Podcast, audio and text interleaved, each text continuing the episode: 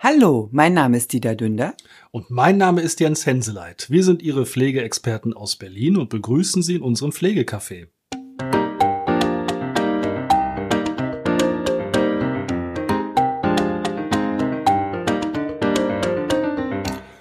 Hallo und herzlich willkommen hier wieder bei unserem Podcast. Wir begrüßen Sie zu unserer neuen Folge.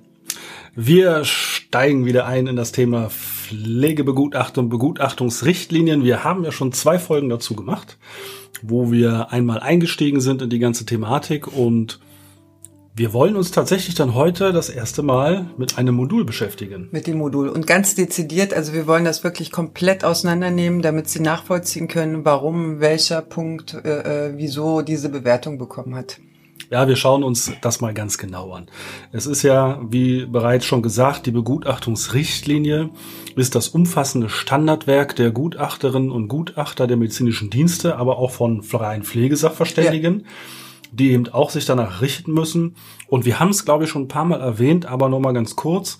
Also Pflegesachverständige, das sind auch geschulte Fachkräfte, die eine Zusatzqualifikation haben, die sie berechtigt, eben auch Gutachten zu erstellen und auch Sachverständigengutachten für Gerichte. Ja? ja? Wenn man jetzt mit etwas nicht einverstanden ist, eine Etage weitergeht ins Klageverfahren, dann sind ja auch dort Gutachter, die dann benannt werden. Und da ist es eben so, dass Pflegefachkräfte mit einer Zusatzqualifikation, genannt Pflegesachverständige, diese Gutachten erstellen. Genau. Und für die alle, auch in Gerichtsverfahren, im Begutachtungsverfahren ist die Begutachtungsrichtlinie der Standardwert. E-, eben, also da gibt ja das Gericht regelrecht vor, nach welcher Begutachtungsrichtlinie da auch das Gutachten erstellt werden muss. Ja, hm? genau. Da steht ja im Gerichtsauftrag auch drinne, welche Richtlinie zu nutzen ist. Und man muss, wie gesagt, auch immer aufpassen, dass man die richtige Richtlinie ja, erwischt. Ja. ja, also bei den Pflegesachverständigen ist es ja teilweise so, dass dann auch alte Gutachten zugrunde gelegt werden, also mehrere Gutachten. Ja. da kann es durchaus sein, dass es dann äh, äh, vor diesem Paradigmenwechsel ein Gutachten stattfand, nach Pflegestufe und jetzt nach Pflegegrad. Und da muss man die entsprechende Richtlinie zu dem Zeitpunkt dann auch äh, äh, zugrunde legen. Hm, genau. Ja. ja, das ist dann immer so, gibt so leichte Aktualisierung. Die letzte war, glaube ich, jetzt im Februar. Februar 2021. Mhm. Ja. Und ähm, ja, da ist es so, wir hatten ja eingangs gesagt, ne, also in den letzten beiden Folgen, was denn Gutachterinnen und Gutachter sind, warum es ärztliche und pflegefachliche Gutachterinnen und Gutachter gibt, worin der Unterschied besteht. Und wir haben auch so ein bisschen erklärt, dass man eben in so einem Begutachtungsverfahren am Anfang ja immer gefragt wird, ne?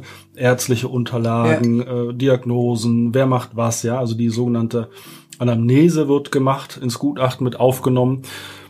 Und dann ist es so, dass es gibt sechs Module, die haben 64 Punkte, die eben einfließen in die Bewertungsmatrix. Also früher gab es noch die sogenannte Hauswirtschaft, das ja. haben wir schon mal angekündigt in den Pflegeminuten.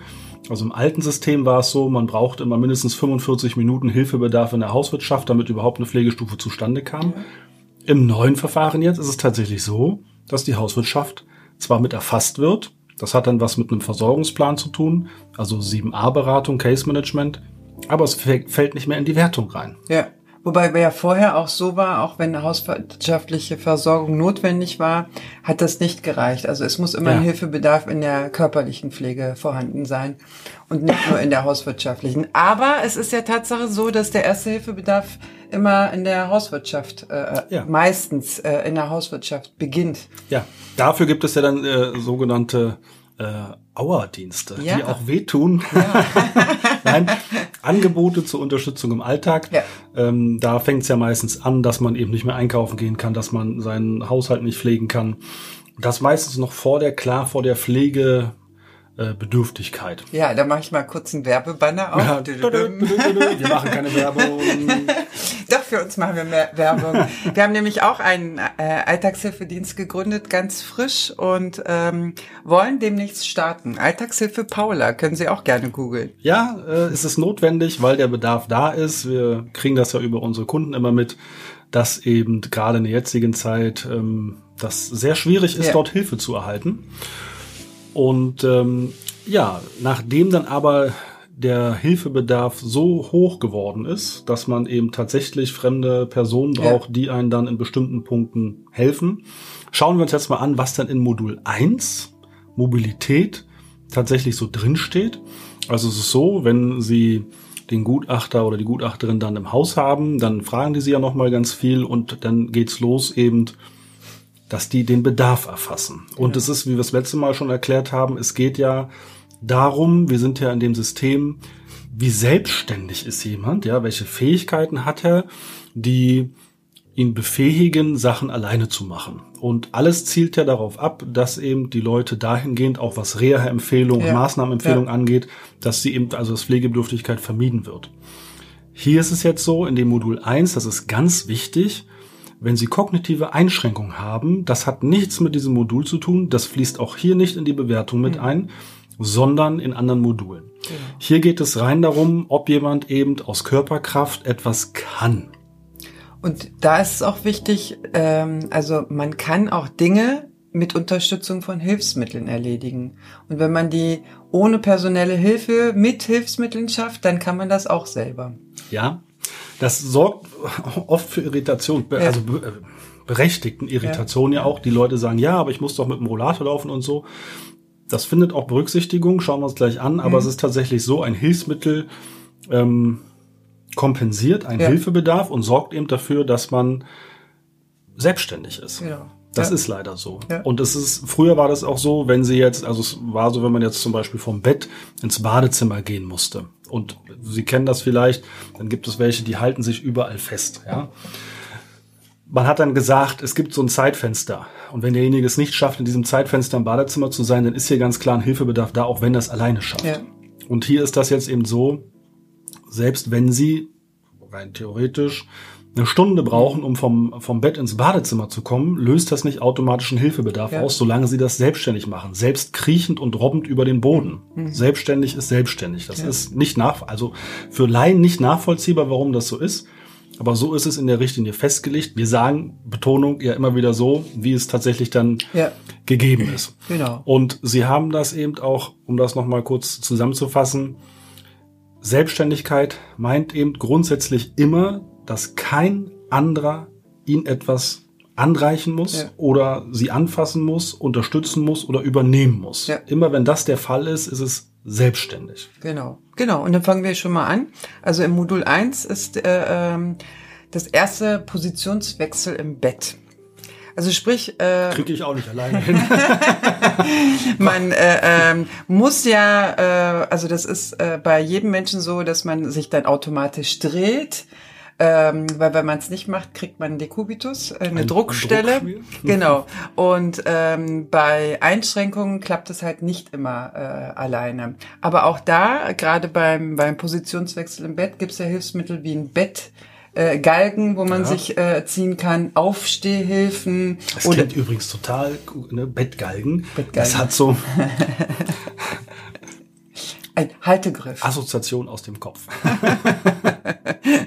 genau, also es gibt ja auch eine Strickleiter, wo man sich irgendwie dran ziehen kann. Manche machen sich da selber irgendwie äh, äh Hilfsmittel, woran sie sich dann irgendwie hangeln können, um aus dem Bett zu kommen. Und das sind, äh, das ist sozusagen die Beschreibung des Positionswechsels im ja. Bett. Äh, und auch da immer, wenn man dieses Hilfsmittel dann alleine nutzen kann und mit diesem Hilfsmittel alleine das bewerkstelligen kann, ist man komplett selbstständig. Ja. Wenn Sie jetzt jemanden haben oder brauchen, der Ihnen das anreicht oder bereitlegt, ja. damit Sie dann überhaupt die Möglichkeit haben, dann sind wir überwiegend selbstständig. Genau. Und dann ist ja die nächste Bewertung überwiegend unselbstständig.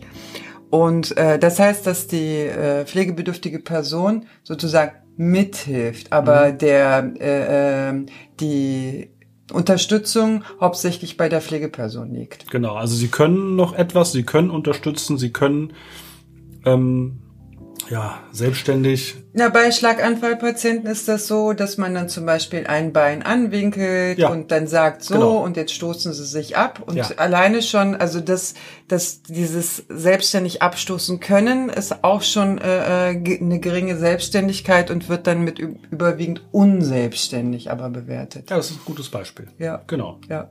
Und dann haben wir eben unselbstständig und das ist, dass die Person das eigentlich nicht mehr alleine kann und das durch eine fremde Person übernommen werden muss. Genau. Das wäre der erste Punkt aus ja. dem Modul Mobilität. Ja. Nochmal wichtig, wenn sie das nicht können, weil sie kognitive Einschränkungen haben oder ihr zu pflegender. Ja. Ja, das zählt dort nicht mit rein. Das wird dort nicht erfasst. Und wir hatten vergessen, das müssen wir noch mal ganz klar sagen.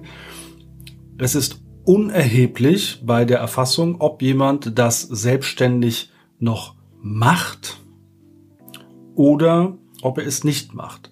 Also man geht quasi von einem, eine, von einer fiktiv, von einem fiktiven Willen aus. Man mhm. geht davon aus, dass derjenige, nehmen wir mal an, er ist äh, kognitiv äh, eingeschränkt zum ja. Beispiel, ja, und derjenige möchte eben das Bett verlassen und kriegt es aber nicht hin. Mhm. So, das zählt dort nicht mit rein.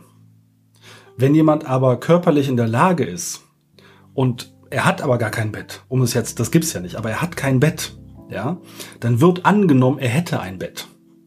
Ja. Ja, also ja. motorisch. Ja.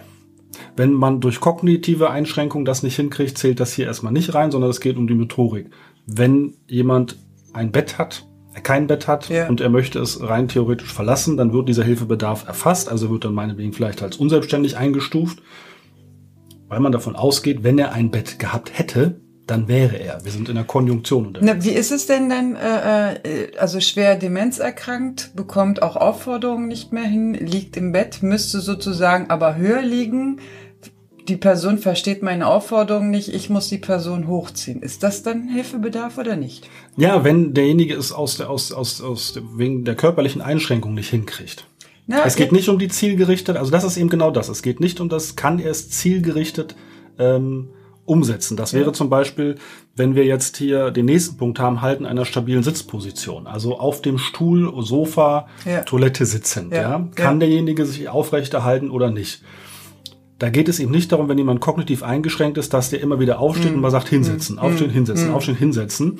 Das zählt dort nicht mit rein. Okay. Ja, es geht da rein um die Körperlichkeit. Oder wo wir auch noch zu kommen, ist ja eben dieses in sich in der eigenen, in dem eigenen Wohnumfeld ja. fortbewegen. Ja. Da geht es auch nicht darum, ob wir einen Läufer haben, der un unkoordiniert in der Wohnung umherläuft. Darum geht es nicht, sondern ja. kann er überhaupt sich in der Wohnung hm. fortbewegen. Na, aber dadurch kommen zu, äh, äh zu Erwartungshaltungen ja, ja. und zu ja, Missverständnissen, weil weil rein logisch, wenn der das nicht kann, auch könnte, aber er kann es nicht, dann kommt natürlich vom vom, Ange vom Angehörigen, na, aber wieso? Er kann es doch nicht. Ich muss es doch übernehmen. Ja, genau. Wenn man es übernehmen muss, ja, weil der Körper, also es ist ja auch so, dem, demenzielle Erkrankte schreiten ja äh, im späteren Stadium voran, so dass sie ja irgendwann oft äh, im Bett landen, bettlägerisch werden, ja.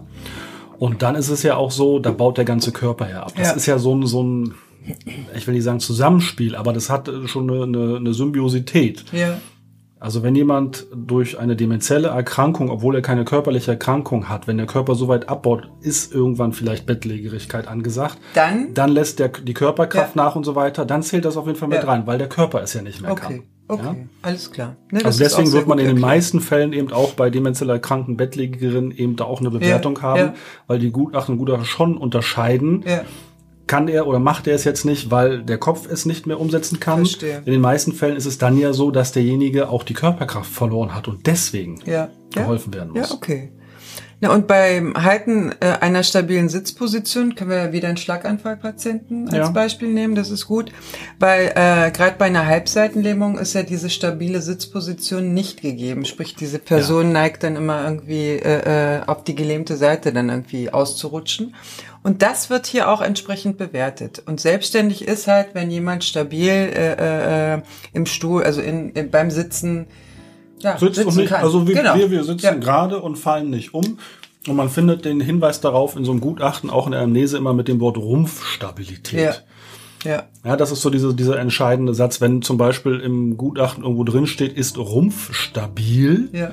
dann kann sich hier kein Hilfebedarf ergeben. Mhm. Steht irgendwo im Gutachten drinne, Rumpfinstabilität, Rumpfinstabil und so weiter, ja. dann muss hier in irgendeiner Art und Weise ein Hilfebedarf auftauchen. Okay. Entweder ja. dann selbstständig, weil derjenige sich irgendwie mit irgendwelchen Seilen oder ja. Haltestangen rechts und links festhalten kann. Ja, also nehmen wir mal an, jemand kippt zur Seite mhm. und hat aber, also wenn wir jetzt mal von Berlin ausgehen, viele Bäder sind hier drei, 30 Zentimeter breit. So. da braucht man nur so machen, dann ist man schon wieder in einer stabilen Position. Ellbogen raus und nicht umfallen. ja, genau. Wenn man umfällt, liegt man dann an der Wand. Kein Hilfebedarf, kein Pflegegrad. Nein. Ja, oder man hat dann, eben, wenn es dann 60 Zentimeter breit ist, hat man dann rechts und links Haltestangen. Und wenn derjenige sich eben festhalten kann, ja. dann ist das wieder selbstständig. Ja. Naja, man kann ja auch in, in äh, Sitzen oder auch Rollstühlen äh, so, so Sitzkissen machen, ja, ja. die dann auch diese Stabilität dann sicherstellen und das Umkippen sozusagen vermeiden. Dadurch wäre es ja auch kompensiert. Ja, ja, also, wobei das, glaube ich, schon wieder ein bisschen strittig wäre dann. Ja. Aber es geht hier darum, ob derjenige überhaupt ja. fähig ist, das ähm, zu machen oder nicht. Und wenn sie eben überwiegend, unter, äh, überwiegend selbstständig sind, dann ist es eben dieses, ich brauche jemanden, der mir eben ja. in meinen Rollstuhl die Sitzpolster reinmacht, damit ich nicht umkippe. Ja. Oder ich brauche jemanden, der mir dann vielleicht, was ich was, irgendwas anreicht, damit ich mich festhalten kann und nicht umkippe. Also sprich, derjenige sitzt dann zum Waschen zum Beispiel kurz auf dem Stuhl, das geht aber äh, äh, es gibt sozusagen eine, eine Fallneigung. Ja. ja also und wenn jetzt so auch ich als Pflegeperson dahinter stehe und ja. also es, es gibt ja wirklich so, wo man dann, ich kenne das aus Pflegedienstzeiten, wo man nur so kurz austarieren musste. Mhm. Ja, derjenige ja. saß und dann so, was ich was, drei, vier Minuten ging das los, dass so langsam ja. die Schräglage kam, hat man wieder hochgeschoben, dann war wieder kurz da, genau. dann ging es zur anderen Seite. Das ist dann auch überwiegend selbstständig. Überwiegend unselbstständig ist es dann schon, äh, wenn man denjenigen dann festhalten muss oder wenn man eben äh, selber aktiv ja, die, die Sitzposition äh, stabilisieren muss, das ohne Hilfsperson nicht mehr hinkriegt ja. und auch nur noch minimal selber die Körperkraft hat. Ja, ja. Und komplett äh, unselbstständig beziehungsweise unselbstständig ist, wenn jemand gar nicht ohne Stütze, ohne Hilfsmittel, ohne Unterstützung sitzen kann. Ja. Also genau. Also sprich, die dann auch in so einem Therapie-Rollstuhl sitzen ja. müssen oder im Bett liegen können. Ja, genau. Ja. Genau. Ja. Da und da, ach so, da hätten wir wieder dieses Beispiel, ne, wenn jetzt jemand bettlägerisch ist und äh, derjenige kann eben auch äh, im Bett sich nicht selber aufrichten oder in der Bettkante zum Beispiel sitzen, das ist eben, dann sitzt er ja nicht auf dem Stuhl ja. oder im Rollstuhl. Ja. Das nimmt man fiktiv an, aber wenn er es könnte, mhm. Ja, dann wäre es nicht gegeben. Und ja. deswegen wird das dann so bewertet. Das ist eben mit diesem, man nimmt, also bewertet etwas auch dann, obwohl derjenige es nicht mehr tut. Mhm. Mhm. Ja.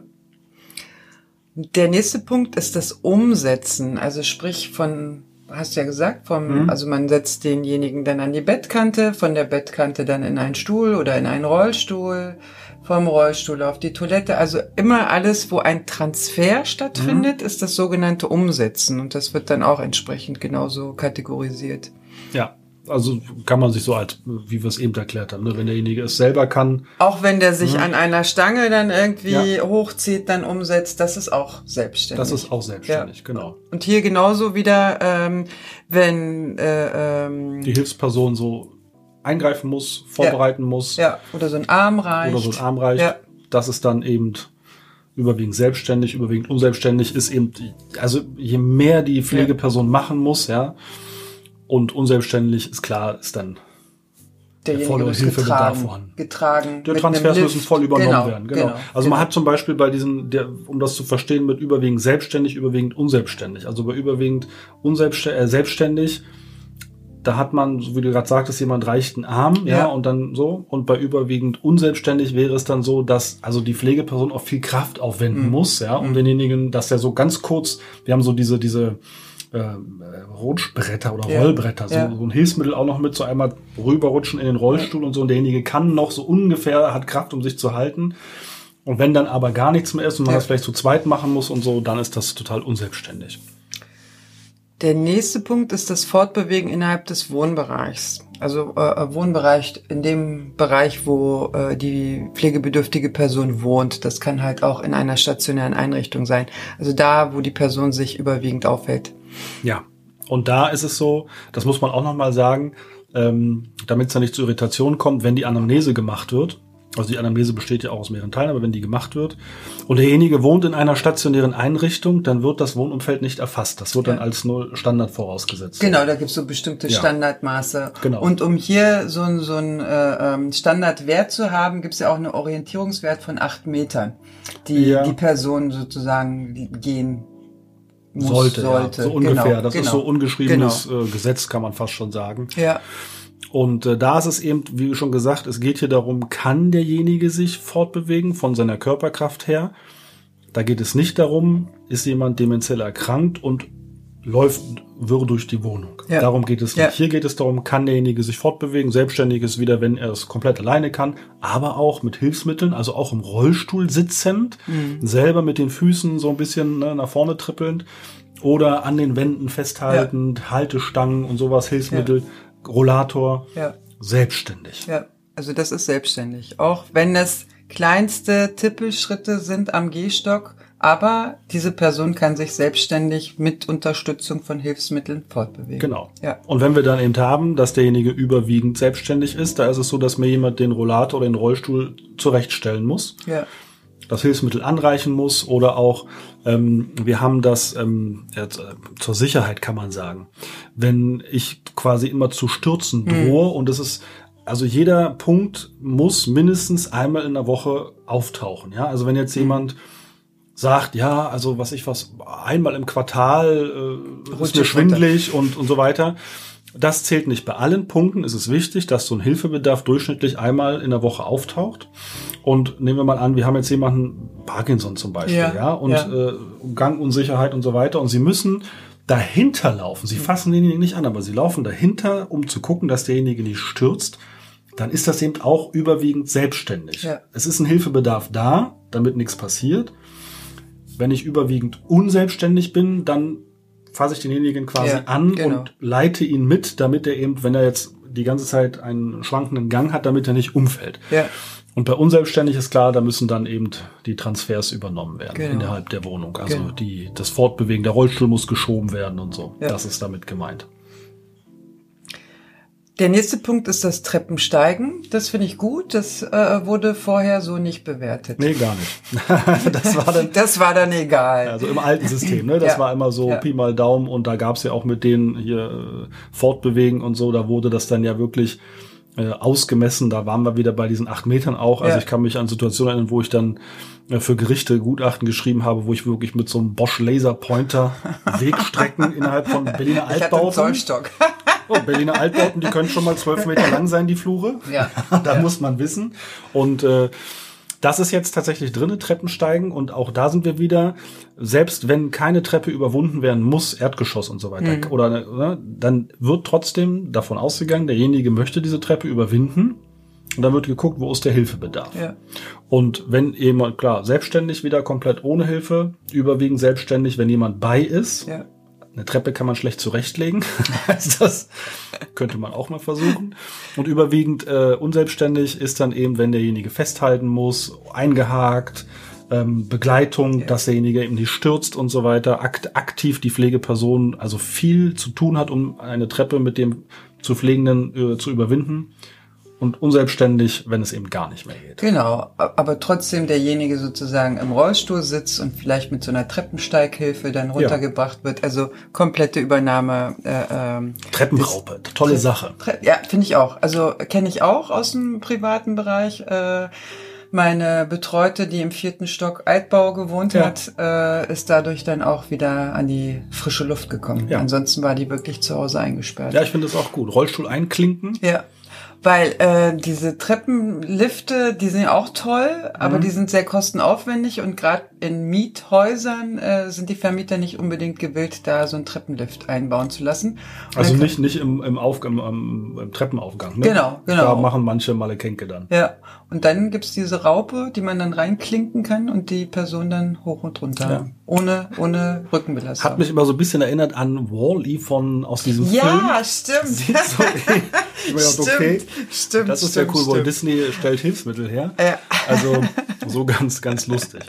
Und dann haben wir eine, eine ähm, Bedarfskonstellation, eine besondere Bedarfskonstellation ja. in diesem, in diesem Modul. Es ist ja so, dass die ganze äh, Modulerfassung zielt er darauf ab, äh, die körperlichen Einschränkungen und die ähm, geistigen, Geist. kognitiven Einschränkungen. So, jetzt ja. haben wir Erkrankungen und als einfachstes fällt mir ein ALS, ALS Amyotrophische ja. Lateralsklerose. Das wird Ihnen was in näher sagen, wenn Sie die Ice Bucket Challenge oder wie das auch immer hieß, wo wir uns vor ein paar Jahren Eiseimer äh, über den Kopf gekippt so. haben. Ja, ja da um diese Erkrankung geht's. Da ist es so, dass die Leute im Kopf fit sind. Hm. Die haben also keine kognitiven Einschränkungen, aber einen sehr schnellen körperlichen Abbau. Ja. So. Und da kann es passieren, dass die, auch wenn die einen hohen Hilfebedarf haben, weil eben im Modul 2 und 3, was wir uns dann nächste Mal angucken, da haben die eben keinen Hilfebedarf. Mhm. Und dann kommen die nicht zum Beispiel in Pflegegrad 4 oder 5. Ja. Und hier geht es eben darum, wenn sie eine vollständige Einschränkung haben. Beide Arme, beide Beine, beide Beine. also ja. nicht oder, sondern und. Mhm. Deutsches Recht. Und. Ja. Und oder haben. Ja? Und. Dann rutscht derjenige automatisch in Pflegegrad 5. Ja. Das trifft auch zu, wenn Sie beide Beine, beide Arme Spastiken haben. Mhm. Ähm, ganz Lähmungs-, Koma-Patienten, ja. solche Sachen. Das sind so Sachen, wo der Gesetzgeber eben festgestellt und gesagt hat, oder halt in diesem ganzen Eruierungsverfahren, wir müssen hier eine Möglichkeit schaffen, dass eben auch die Leute ihren gerechten Pflegegrad kriegen. Und da ist es dann eben so, wenn man vor Ort ist und diejenigen auch Kontrakturen, hm. beide Arme, hm. beide hm. Füße. Und das heißt aber auch nicht, dass man nichts mehr bewegen kann. Also auch wenn, nehmen wir mal an, Sie haben ähm, soweit eine Einschränkung der beiden, Fü beiden Füße und beiden Arme, dass Sie aber trotzdem mit dem Ellbogen zum Beispiel noch einen Joystick bedienen können ja. vom, vom äh, Rollstuhl. Trotzdem. Ja, das ist ein minimalstes Können, was aber nicht dafür sorgt, dass sie es nicht kriegen. Ja. Wichtig ist, beide Arme, beide Beine müssen so eingeschränkt sein, dass man eigentlich nicht mehr viel damit anfangen kann. Ja, die werden aber trotzdem, also die gesamte Begutachtung ja. wird weiter durchgeführt. Genau. Das heißt jetzt nicht, wenn die hier nee, das nee, Kreuz nee, bekommen nein, haben, nein. ja, okay, jetzt gibt's Pflegegrad 5, nein. jetzt brauchen wir nicht weiter begutachten. Volles Verfahren wird ja. trotzdem gemacht, aber derjenige, also nehmen wir mal an, ne, wenn man das normal machen würde, würde derjenige nach der Beurteilung dann Pflegegrad 3 kriegen. Ja. Aber tatsächlich, weil eben geistig alles fit, organisiert ein Alltag selber kümmert sich um alles, hat seine ganzen Helfeleien, aber ist eben so weit eingeschränkt, ne, dass das ja. nicht mehr geht, dann gibt's automatisch Pflegegrad 5. Ja. Ja. Das, das ist, Modul 1. Modul 1. es war jetzt schon ziemlich viel. Ja. Und hoffentlich auch nicht zu schnell, aber Sie können sich das ja immer und immer wieder anhören. genau, auf Repeat, auf Dauerschleife. Na, wichtig ist, äh, äh, dass man weiß, wie diese Kriterien bewertet werden. Wichtig ist äh, auch, wenn man einen Hilfebedarf hat, den man dann aber mit Hilfsmitteln kompensieren kann, dass es dann als selbstständig gewertet wird und keine Punkte vergeben ja. werden. Also dass das äh, ähm, für Sie als Anhaltspunkt, weil also ich kenne es aus der Beratung, na wieso, ich habe doch einen Hilfebedarf. Ich könnte es doch gar nicht, wenn ich keinen Rollator hätte. Aber es gibt einen Rollator, der dann entsprechend den Hilfebedarf kompensiert und ähm, so ist das Gesetz auch gedacht. Reha vor Pflege, Hilfsmittel zur Kompensierung von Pflege ja, oder Ausgleich ja. von Behinderungen und ambulant vor stationär. Ja, wenn wir das zusammenfassen, Modul 1 handelt von der Mobilität. Ja. Kognitive Einschränkungen werden hier nicht erfasst, sondern körperliche Einschränkungen. Selbstständig sind sie immer dann, wenn sie alles komplett alleine können und auch mit Hilfsmitteln etwas alleine können. Überwiegend selbstständig, wenn ihnen etwas bereitgelegt werden muss, ja. so kleinere Hilfearbeiten. Äh, überwiegend unselbstständig, immer dann, wenn die Pflegeperson deutlich mehr machen muss, Sachen schon übernehmen muss und unselbstständig, wenn der Hilfebedarf so ist, dass man eigentlich selbst nichts mehr kann und die Pflegeperson überwiegend alles übernehmen muss. Genau. Und die besondere Bedarfskonstellation, beide Arme, beide Beine können nicht selbstständig eingesetzt werden, nicht bewegt werden, sind so eingeschränkt, dass man also vielleicht kognitiv alles kann, aber eben vom Körper her nicht, dann kriegt man Pflegegrad 5. Genau. Nachzulesen in der Begutachtungsrichtlinie Modul 1. Genau. Also in diesem Sinne sind Sie jetzt fit im Modul 1 und die Folgefolgen gehen dann weiter mit den entsprechenden Modulen. Ja, Bleiben Sie gesund und vor allen Dingen sarkastisch. Bis dann. Tschüss. Tschüss.